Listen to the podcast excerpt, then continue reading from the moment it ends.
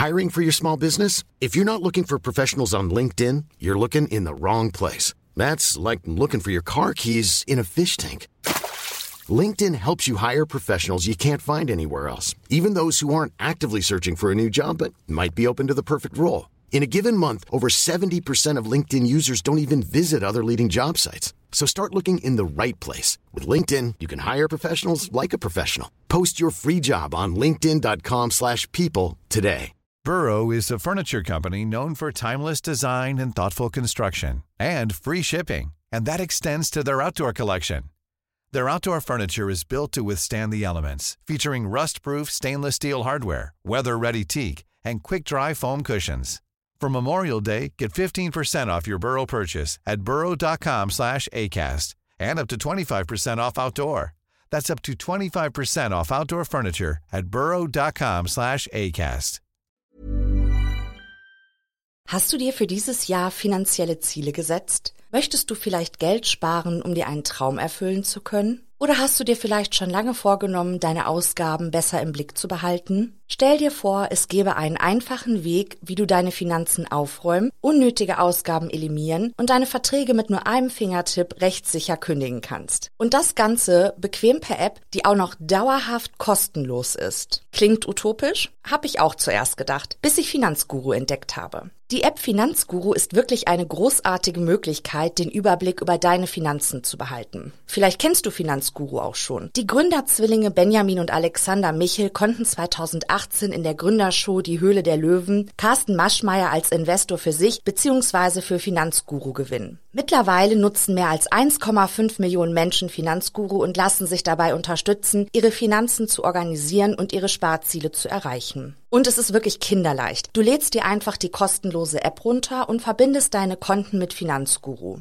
Dabei ist es völlig egal, ob es sich um ein Girokonto, Kreditkarte, Depot oder Kryptobörse handelt. Um deine Daten musst du dir übrigens keine Sorgen machen. Dank eines Drei-Stufen-Sicherheitskonzeptes sind sie bestmöglich geschützt. Niemand außer dir kann deine Daten bei Finanzguru sehen. In der App werden all deine Einnahmen und Ausgaben automatisch kategorisiert und übersichtlich dargestellt. Finanzguru zeigt dir auch alle deine Verträge an. Und in der App kannst du sogar überflüssige Abschlüsse per Fingertipp rechtssicher kündigen und hast wieder ein paar Euro gespart. Und für nur 2,99 Euro monatlich kannst du mit Finanzguru dein Geldmanagement auf das nächste Level heben. Du bekommst mit Finanzguru Plus eine Fülle von leistungsstarken Funktionen, wie zum Beispiel detaillierte Budgetanalysen und personalisierte Finanztipps. So behältst du die Kontrolle über dein verfügbares Budget. Und das Allerbeste, mit meinem Code MORD3 kannst du als Neukundin oder Neukunde Finanzguru Plus drei Monate statt nur sieben Tage kostenlos testen. Einfach die App downloaden, dein Konto verknüpfen und im Reiter Mehr meinen Gutscheincode MORD3 einlösen. Warte aber nicht zu lange, denn der Code MORD3 ist nur 30 Tage lang gültig.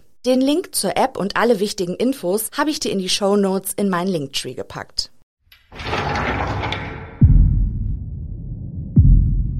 Willkommen bei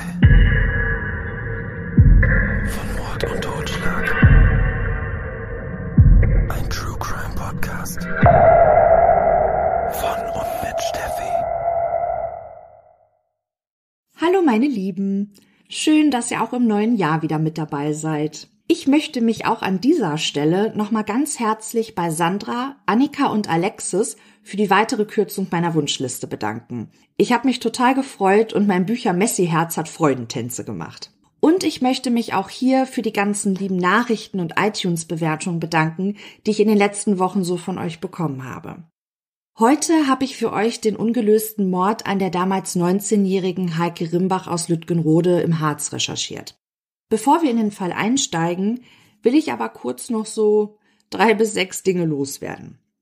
Ich suche die Fälle, die ich euch bei von Mord und Totschlag dann erzähle, immer auch unter dem Gesichtspunkt aus, dass der Fall nicht schon gefühlt tausendmal in einem anderen True Crime Podcast Format besprochen wurde. Außer natürlich, es ist ein Fall, den ich selbst sehr spannend finde, dann kann es auch durchaus mal zu Überschneidungen kommen.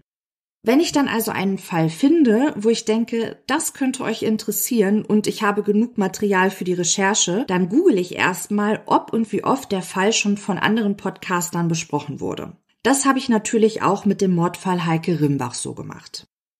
Zu meinem Erstaunen habe ich tatsächlich keinen anderen True Crime Podcast gefunden, der diesen Mord bis jetzt schon einmal behandelt hat. Also eigentlich perfekt. Noch nicht besprochen oder so selten, dass ich nichts finden konnte und gutes Recherchematerial. Dachte ich.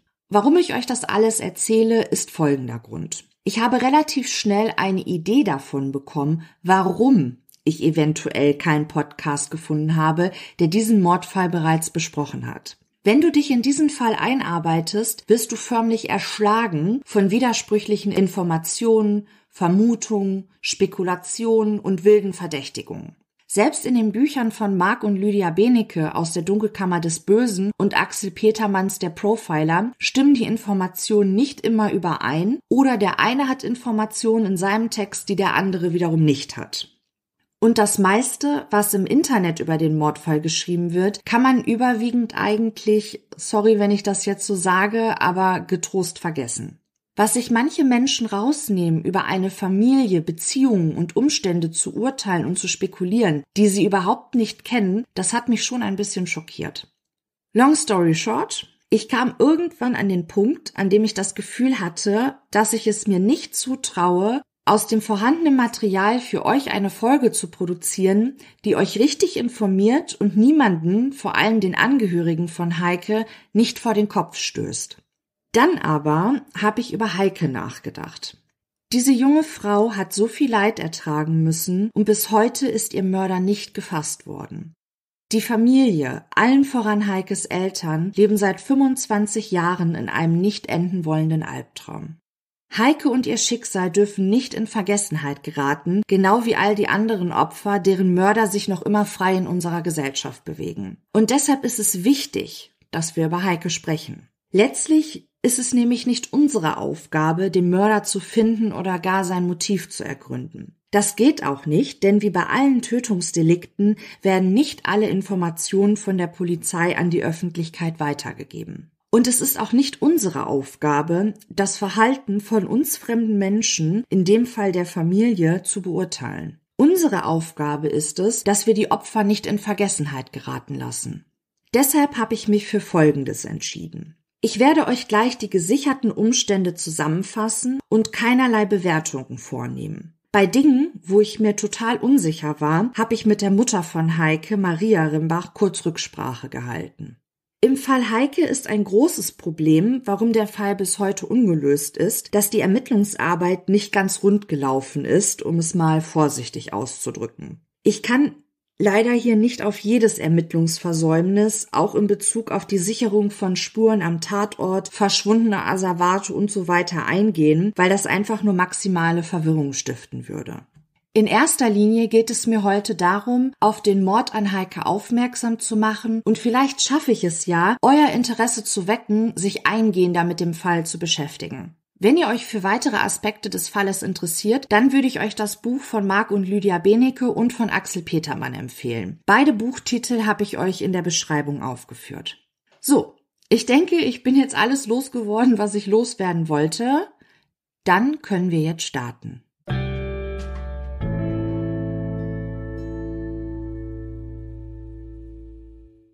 Wir gehen jetzt zurück in den Spätsommer des Jahres 1995 und befinden uns nun in dem kleinen 450 Seelendorf Lütgenrode im Harz.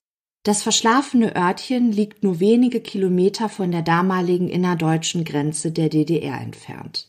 Maria und Karl-Heinz Rimbach sind Ende des Jahres 1993 mit ihrer Tochter Heike und den beiden jüngeren Brüdern, alle drei Kinder sind im Teenageralter, hierher gezogen. In Lütgenrode möchte die Familie einen Neustart wagen. Sie beziehen einen aus Natursteinen gefertigten Nebenbau eines Gutshofes. Eine ehemalige Schäferei aus dem Jahre 1879. Ein großes Gebäude, 50 Meter lang und 14 Meter breit, das zuvor als Stallung, Futtermittellager und Unterkunft für den Schäfer diente. Die Einliegerwohnung befindet sich in dem Neubau. Möchte man zur Toilette, muss man einmal den Hof überqueren.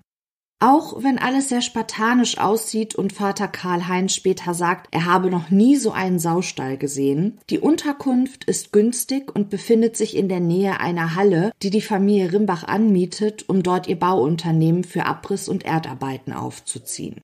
Die folgenden Wochen und Monate hat die Familie allerhand zu tun. Es werden neue Wände gezogen, Stromleitungen verlegt und eine Kanalisation gebaut. Ein Telefonanschluss gibt es im Haus aber nicht. Die Haustür, die sich an der Giebelseite zur Straße hin befindet, wird verschlossen. Der neue Hauseingang ist nun an der Hofseite des Gebäudes. Tritt man durch ihn in das Innere der Wohnung, gehen auf der rechten Seite die Wohnräume der Familie ab. Vom Eingangsflur führt eine steile Stiege in die erste Etage hinauf. Hier befindet sich am Ende der Treppe eine Tür, die zu einer Abstellkammer führt, die später mal als Partyraum dienen soll. Geht man dann rechts den kleinen Flur entlang, steigt zwei Stufen hinauf, dann steht man wieder in einem kleinen Flur, von dem die drei Türen der Kinderzimmer abgehen und die Tür zu der nachträglich eingebauten Toilette. Die mittlere der drei Zimmertüren führt in Heikes Reich, das ungefähr 13 Quadratmeter groß ist. Alle drei Kinderzimmer liegen zur Straße hin. Wir gehen jetzt nochmal den kleinen Flur zurück, steigen die beiden Treppenstufen wieder hinunter und stehen nun vor der alten Tür, die zu der Abstellkammer führt. Öffnet man diese Tür, sieht man allerlei Dinge herumliegen. Der Großteil davon gehört dem vorherigen Mieter. Irgendwann soll mal ein Container bestellt werden, um alles zu entsorgen. Die Familie hat diesen kleinen Abstellraum geschaffen, indem sie, auch aus Energiespargründen, den Dachboden mit Leichtbauwänden und Steinwolle abgetrennt haben. Da sie vorerst weiterhin ihre Wäsche auf dem Dachboden trocknen wollen, haben sie ein etwa 80 mal 80 Zentimeter großes Loch in der neu geschaffenen Wand gelassen. Die Sanierungsarbeiten waren noch nicht abgeschlossen und so war es für die Familie praktisch, den Dachstuhl weiterhin zum Trocknen der Wäsche zu nutzen. Will man allerdings auf den Dachboden, da muss man sich schon ziemlich bücken, um sich durch die Öffnung in der Wand durchzuschieben. Es gibt übrigens noch zwei weitere Eingänge ins Haus, die zur Tatzeit sogar unverschlossen sind. Ein Eingang, eine Eisentür, befindet sich zur Werkstatt hin. Bei dem anderen Eingang handelt es sich um eine Holztür am Ende des großen Gebäudes. Über eine alte Stiege gelangt man auf den Dachboden und über den Dachboden dann schließlich auch in den Wohnbereich der Familie. Einen dieser beiden Wege kann theoretisch auch der Mörder von Heike nehmen, um in die Einliegerwohnung zu gelangen, falls ihm Heike nicht eventuell sogar selbst die Haustür geöffnet hat. Neben den Sanierungsarbeiten muss das Ehepaar Rimbach sich auch noch um den Aufbau ihres Bauunternehmens kümmern. Und auch wenn die drei Kinder schon älter sind, versorgt werden müssen sie trotzdem. Die Eltern Maria und Karl-Heinz können sich über zu viel Freizeit in dieser Lebensphase sicherlich nicht beschweren.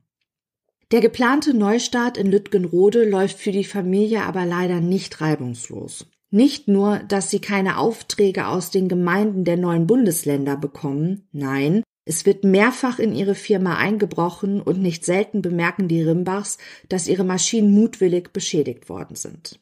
Und dann kommt der Spätsommer des Jahres 1995, der das Leben der Familie für immer verändern soll.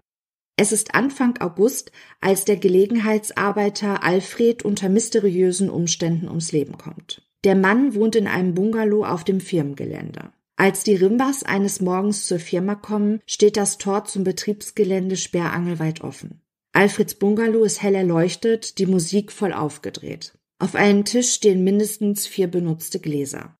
Alfred finden sie tot in der Firmenhalle. Um seinen Hals ist ein Seil geschlungen. Der Leichnam schwebt frei, die Füße wenige Zentimeter über dem Boden. Bekleidet ist er nur noch mit einer Unterhose.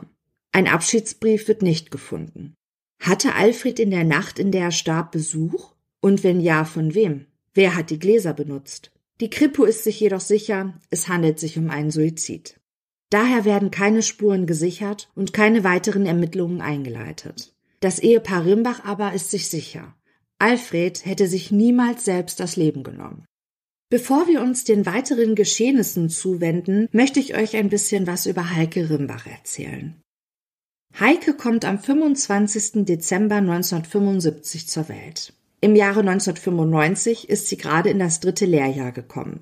Sie macht eine Ausbildung in einer kleinen Landschlachterei zur Fleischerei Fachverkäuferin.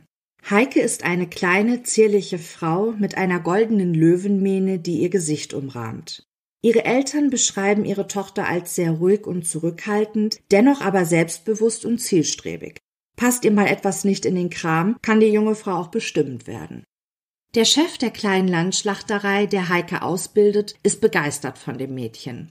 Die Auszubildende ist fleißig, pünktlich und zuverlässig. Er möchte sie gerne nach ihrer Lehre übernehmen.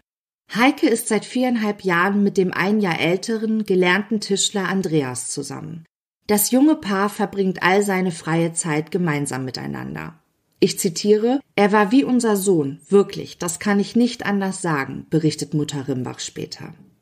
Ein Jahr vor der Ermordung kommt es im Zimmer von Heike zu einem lauten, heftigen Streit zwischen ihr und Freund Andreas. Heike steigert sich so sehr hinein, dass Vater Karl-Heinz dazwischengehen muss. Ihm rutscht seiner Tochter gegenüber sogar die Hand aus, dann beruhigt sich Heike wieder.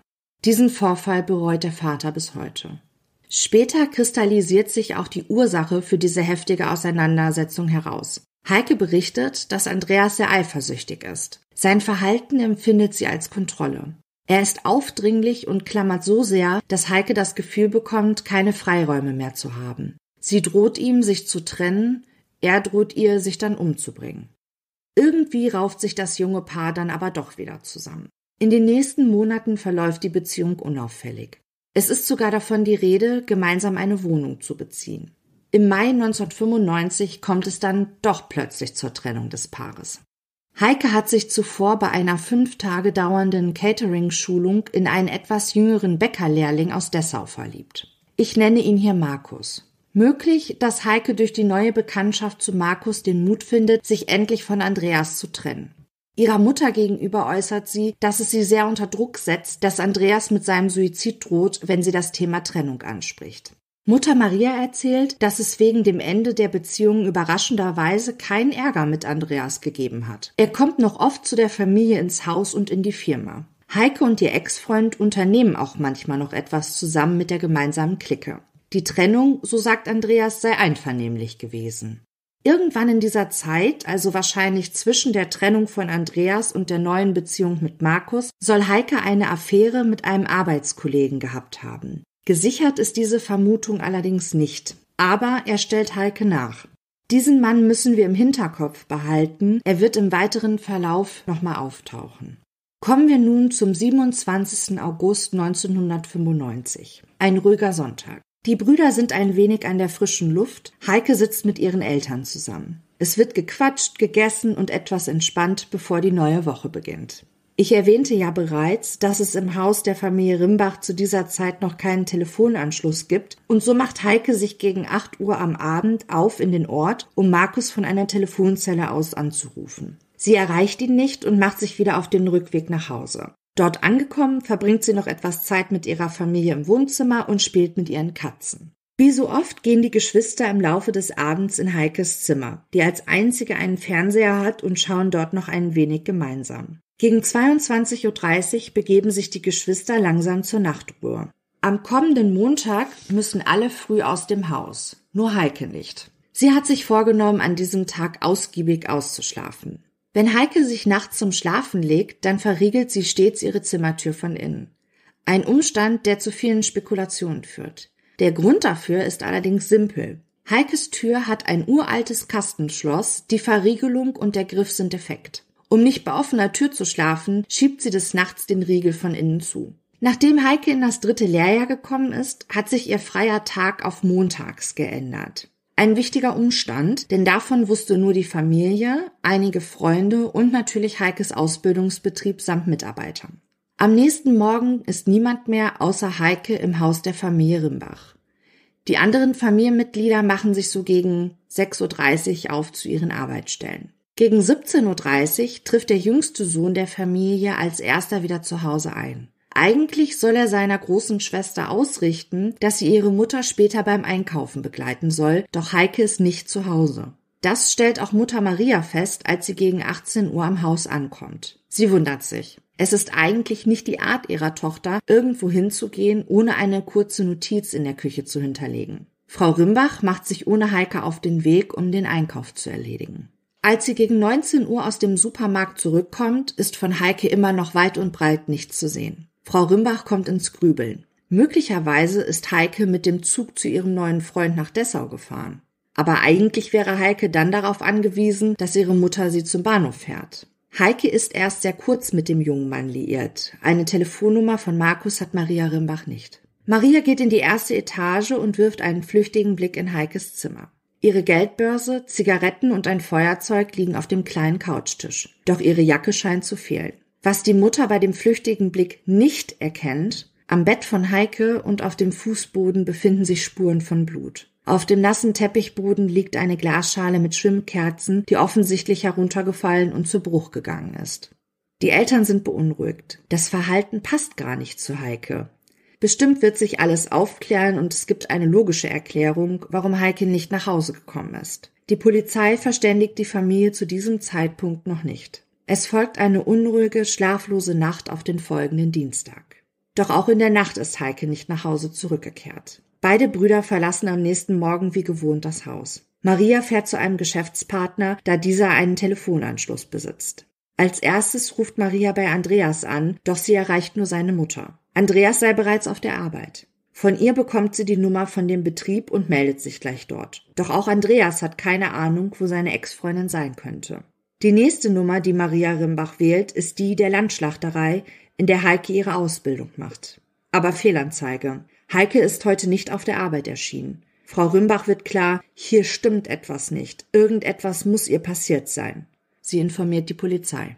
Der Polizist, der den Anruf entgegennimmt, probiert die besorgte Mutter zu beruhigen. Heike sei bereits 19 Jahre alt, da könne so etwas schon einmal vorkommen. Er werde aber trotzdem mal einen Streifenwagen vorbeischicken. Während Maria all die Telefonate erledigt, macht sich Herr Rimbach in der Zwischenzeit von seiner Firma aus nochmal auf den Weg nach Hause. Morgens kommt immer ein Bus aus dem Umland nach Lütgenrode, vielleicht hat Heike diesen ja genommen. Es ist gegen acht Uhr in der Früh, als Karl-Heinz wieder am Haus der Familie ankommt. Ein Haustürschlüssel hat er nicht dabei, deshalb klingelt er. Aber niemand öffnet ihm. Ein schlechtes Vorzeichen für die erhoffte Rückkehr von Heike. Dann vernimmt der Vater ein Jaulen und sein Blick wandert nach oben zu einer großen Dachluke. Dort sieht er, wie Heikes Katzen an der Öffnung stehen. Karl-Heinz wundert sich, wie sind denn die Katzen dort hochgekommen? Kurz entschlossen begibt sich der Vater zu der unverschlossenen Eisentür, die durch die Werkstatt in das Innere des Hauses führt. Über die Holzstiege geht er nach oben in die erste Etage. Auch er wirft einen kurzen Blick in das Zimmer von Heike, doch Heike ist nicht da. Auch er bemerkt die Auffälligkeiten in dem Zimmer nicht, hat aber auch nicht nach diesen gesucht. Ihm war in dem Moment nur wichtig, war Heike bereits zurückgekehrt. Sein nächstes Ziel ist der Dachboden, um die Katzen wieder in die Wohnung zu holen. Er bemerkt, dass die Tür zu dem Abstellraum nur angelehnt ist. Er geht in den kleinen Raum hinein, Licht macht er nicht an. Die Öffnung, die zum Dachboden führt, ist mit zwei gefüllten blauen Säcken versperrt. Karl-Heinz räumt einen davon zur Seite und ruft nach den Katzen. Das größere Tier kommt auch sofort, doch die kleinere Katze, die Heike erst einige Tage zuvor aufgenommen hat, reagiert nicht auf die Rufe von Herrn Rimbach. Er räumt den zweiten blauen Müllsack zur Seite, um durch die Öffnung auf den Dachboden zu kommen. Es ist ein dunkler, regnerischer Tag und so herrscht auf dem Dachboden nur ein schummriges Licht. Herr Rimbach geht ein paar Schritte auf den Boden, um das kleine Kätzchen einzufangen. Und dann steht er plötzlich vor Heike, vor seiner geliebten Tochter. Er streckt seine Hand aus und berührt sie. Ihre Haut fühlt sich eiskalt an und sieht blau gefroren aus. Ihr Blick ist gebrochen, die Haare hängen schlaff und blutig an ihrem Kopf herunter. Sie atmet nicht mehr. Heike Rimbach ist tot. Die Schutzpolizei trifft bald am Tatort ein, gefolgt von der Kripo, die gegen halb zehn das Grundstück der Rimbachs erreicht. Um die Mittagszeit herum stößt auch die Staatsanwaltschaft hinzu. Die Ermittlung und Sicherung von Spuren im Haus der Familie beginnen. Einer der Beamten giftet den Eltern entgegen, Zitat, ich bin seit über 30 Jahren bei der Kripo. Sie machen mir nichts vor. Ich weiß genau, dass es einer von Ihnen war. Tatsächlich ist es richtig, dass Gewalt innerhalb von Familien ein großes Problem darstellen kann, auch wenn es natürlich nicht gleich immer mit einem Tötungsdelikt endet. Aber es kann. Und es ist auch so, dass in 90 Prozent aller Tötungsdelikte das Opfer seinen Mörder kennt. Diese kriminalistischen Erkenntnisse führen im Fall Heike Rimbach dazu, dass die Beamten ihre Ermittlungen völlig auf die Familie, also auf Heikes Brüder und ihre Eltern, konzentrieren. Aus kriminalistischer Sicht ist dieses Vorgehen zunächst einmal richtig. Ermittlungen konzentrieren sich meist vom inneren Kreis nach außen hin. Im Fall Rimbach liegt aber die Vermutung nahe, dass die Kripo nicht vorhat, von innen nach außen zu ermitteln. Zumindest hat einer der Beamten das der Familie und deutlich auch so gesagt. Die Polizei ist sich sicher, einer der Familienmitglieder hat Heike ermordet. Trotz zahlreicher Hinweise, die die Eltern den Ermittlern geben, kommen für diese keine anderen Personen als mögliche Täter in Frage. Mark und Lydia Benecke benennen in ihrem Buch Aus der Dunkelkammer des Bösen, das 2011 erschienen ist, neben der Grundannahme der Beamten, die für sie in Stein gemeißelt zu sein scheint, noch ein weiteres Problem bei den Ermittlungen in diesem Mordfall. Ein viel größeres Problem war, dass, anders als bei CSI, oft auch nicht gut genug ausgebildetes Personal, geschweige denn Geld und Material zur Verfügung stehen. Der Fall ereignet sich zudem in einem ehemaligen Grenzgebiet, wo die Menschen, auch die Polizisten, auf beiden Seiten noch erhebliche Berührungsschwierigkeiten hatten. Der rüde Ton gegen die Angehörigen, gemischt mit dem regional teils üblichen, von oben herab durchgeführten Untersuchungsstil am Tatort, bei dem in der Tat häufig kein Stein auf dem anderen stehen bleibt, haben den Willen der Angehörigen, mit der Polizei zusammenzuarbeiten, verständlicherweise auf Null gesenkt. Darüber waren die Beamten aber vielleicht gar nicht so unglücklich, denn sie ermittelten ja jahrelang und vielleicht auch heute noch gegen eben die Eltern und Geschwister der Toten. Heikes Mörder legt einen unbedingten Tötungswillen und konsequentes Handeln an den Tag. Er erschlägt, er wirkt, er sticht und erhängt die junge Frau. Wobei jede einzelne Tathandlung für sich gesehen schon tödlich geendet hätte. Nach Einschätzung des Profilers Axel Petermann beginnt der Angriff auf Heike in ihrem Zimmer, wahrscheinlich mit Schlägen ins Gesicht und Zudrücken des Halses. Heike ist nicht mehr handlungsfähig, als der Mörder sie über den Flur schleppt und sie durch die Abstellkammer auf den Dachboden verbringt. Die Tat scheint ungeplante, aber auch geplante Elemente zu besitzen. Ein Streit mit Heike scheint zu eskalieren, ist also nicht geplant. Das Verbringen der wehr- und handlungsunfähigen Frau hingegen deutet wiederum auf ein planvolles Verhalten hin. Alle Tatwaffen, die während der Ermordung zum Einsatz kommen, sind sogenannte Waffen der Gelegenheit. Sie befinden sich bereits am späteren Tatort. Ein schwerer Eisenhaken, ein Tau aus Hanf und ein Messer. Das Messer ist höchstwahrscheinlich nach dem Zuschneiden der Isolierung auf dem Dachboden zurückgeblieben. Auf dem Dachboden schlägt der Mörder mit dem schweren Eisenhaken immer wieder auf den Kopf von Heike ein. 30 Mal malträtiert er sie mit dem Messer. Er dreht sie sogar um, damit er auch auf die andere Seite ihres Körpers einstechen kann. Auch in die Hals- und Nackenregion der Sterbenden sticht der Täter ein, bevor er sie weiter ins Innere des Dachstuhls schleift und sie an einem Pfosten anlehnt. Nun legt er ihr einen Hanfstrick um den Hals, führt diesen über ein rostiges Türscharnier und fixiert ihn mit zwei Knoten. Heikes Gesäß befindet sich nun wenige Zentimeter über dem Boden, ausreichend, um den tödlichen Vorgang des Erhängens einzuleiten. Axel Petermann geht nach seinen Recherchen davon aus, dass Heike Rimbach am 28. August 1995 spätestens um 11 Uhr verstarb. Nach seiner Fallanalyse schließt Petermann ein Familiendrama aus aber er ist sich sicher, dass der Name von Heikes Mörder bereits in der Akte steht. Markus, der damalige Freund von Heike, wohnt zur Tatzeit circa 120 Kilometer von Lütgenrode entfernt. Mit dem Auto oder öffentlichen Verkehrsmitteln hätte er einige Stunden für den Hin- und Rückweg gebraucht. Zudem hat er ein Alibi. Und auch Andreas hat einen Bekannten, der ihm ein Alibi für die Tatzeit gibt. Dass die Familienmitglieder von Heike ebenfalls Alibis haben, hält die Beamten aber nicht davon ab, weiter nur in ihre Richtung zu ermitteln. Wir machen jetzt einen großen Zeitsprung in das Jahr 2005. Heikes ehemaliger Arbeitskollege, mit dem sie eventuell eine Affäre hatte und der ihr nachgestellt hat, steht vor Gericht. Er soll im Rotlichtmilieu von Bad Herzburg eine Prostituierte getötet und ihre Kollegin schwer verletzt haben. Mit einem massiven Gegenstand schlägt er auf die Köpfe der Frauen ein. Einer der beiden Frauen sticht er mit einem Messer mehrfach in die Hals- und Schulterregion. Sie stirbt an ihren schweren Verletzungen. Es folgt ein viermonatiger Indizienprozess, an dessen Ende der Angeklagte aber freigesprochen wird. Die Indizien reichen für eine Verurteilung des Mannes nicht aus. Es ist September 2009, als im Spiegel ein Artikel mit der Überschrift Mord nach 14 Jahren vermutlich aufgeklärt erscheint. Dort heißt es auszugsweise, tatsächlich tappten die Ermittler 14 Jahre lang im Dunkeln. Jetzt haben sie den Täter möglicherweise gefasst. Die Polizei verhaftete am Freitag den heute 34-jährigen Ex-Freund der Getöteten im niedersächsischen Bad Harzburg, wie die Staatsanwaltschaft Magdeburg und die Polizeidirektion Sachsen-Anhalt Nord am Samstag mitteilten. Grund für die vorläufige Festnahme sind die damals sichergestellten Turnschuhe von Andreas, auf denen Spuren von Blut entdeckt und Heike Rimbach zugeordnet werden konnten. Nur drei Monate später dann die Ernüchterung. Der Haftbefehl gegen Andreas wird durch das Gericht aufgehoben, die Staatsanwaltschaft zieht ihre Anklage zurück. Als Begründung für diese Entscheidung sagt die Staatsanwaltschaft, es hätten sich neue Ermittlungsansätze ergeben, denen nun nachgegangen werde. Die Enttäuschung der Eltern Rimbach ist groß. Allerdings ist die Entscheidung der Staatsanwaltschaft im Nachhinein vielleicht gar nicht so verkehrt. Hätten sie den Ex-Freund von Heike angeklagt, obwohl sie nicht ausreichend gut belegbare Indizien oder Beweise haben, und er wäre dann freigesprochen worden, hätte man ihn, wenn sich im Nachgang vielleicht belastendere Beweise gegen ihn aufgetan hätten, nicht erneut anklagen können.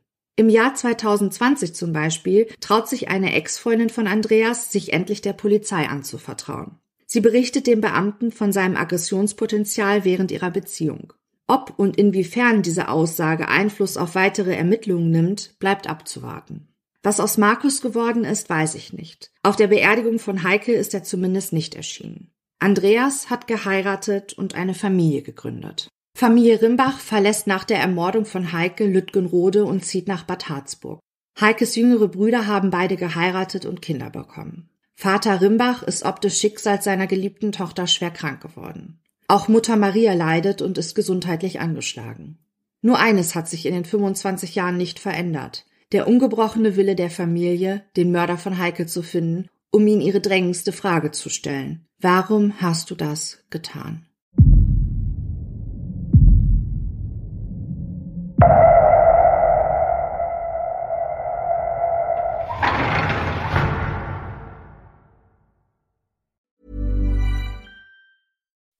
When you make decisions for your company, you look for the no-brainers. If you have a lot of mailing to do, stamps.com is the ultimate no-brainer. Use the stamps.com mobile app to mail everything you need to keep your business running with up to 89% off USPS and UPS. Make the same no-brainer decision as over 1 million other businesses with stamps.com. Use code program for a special offer. That's stamps.com, code program.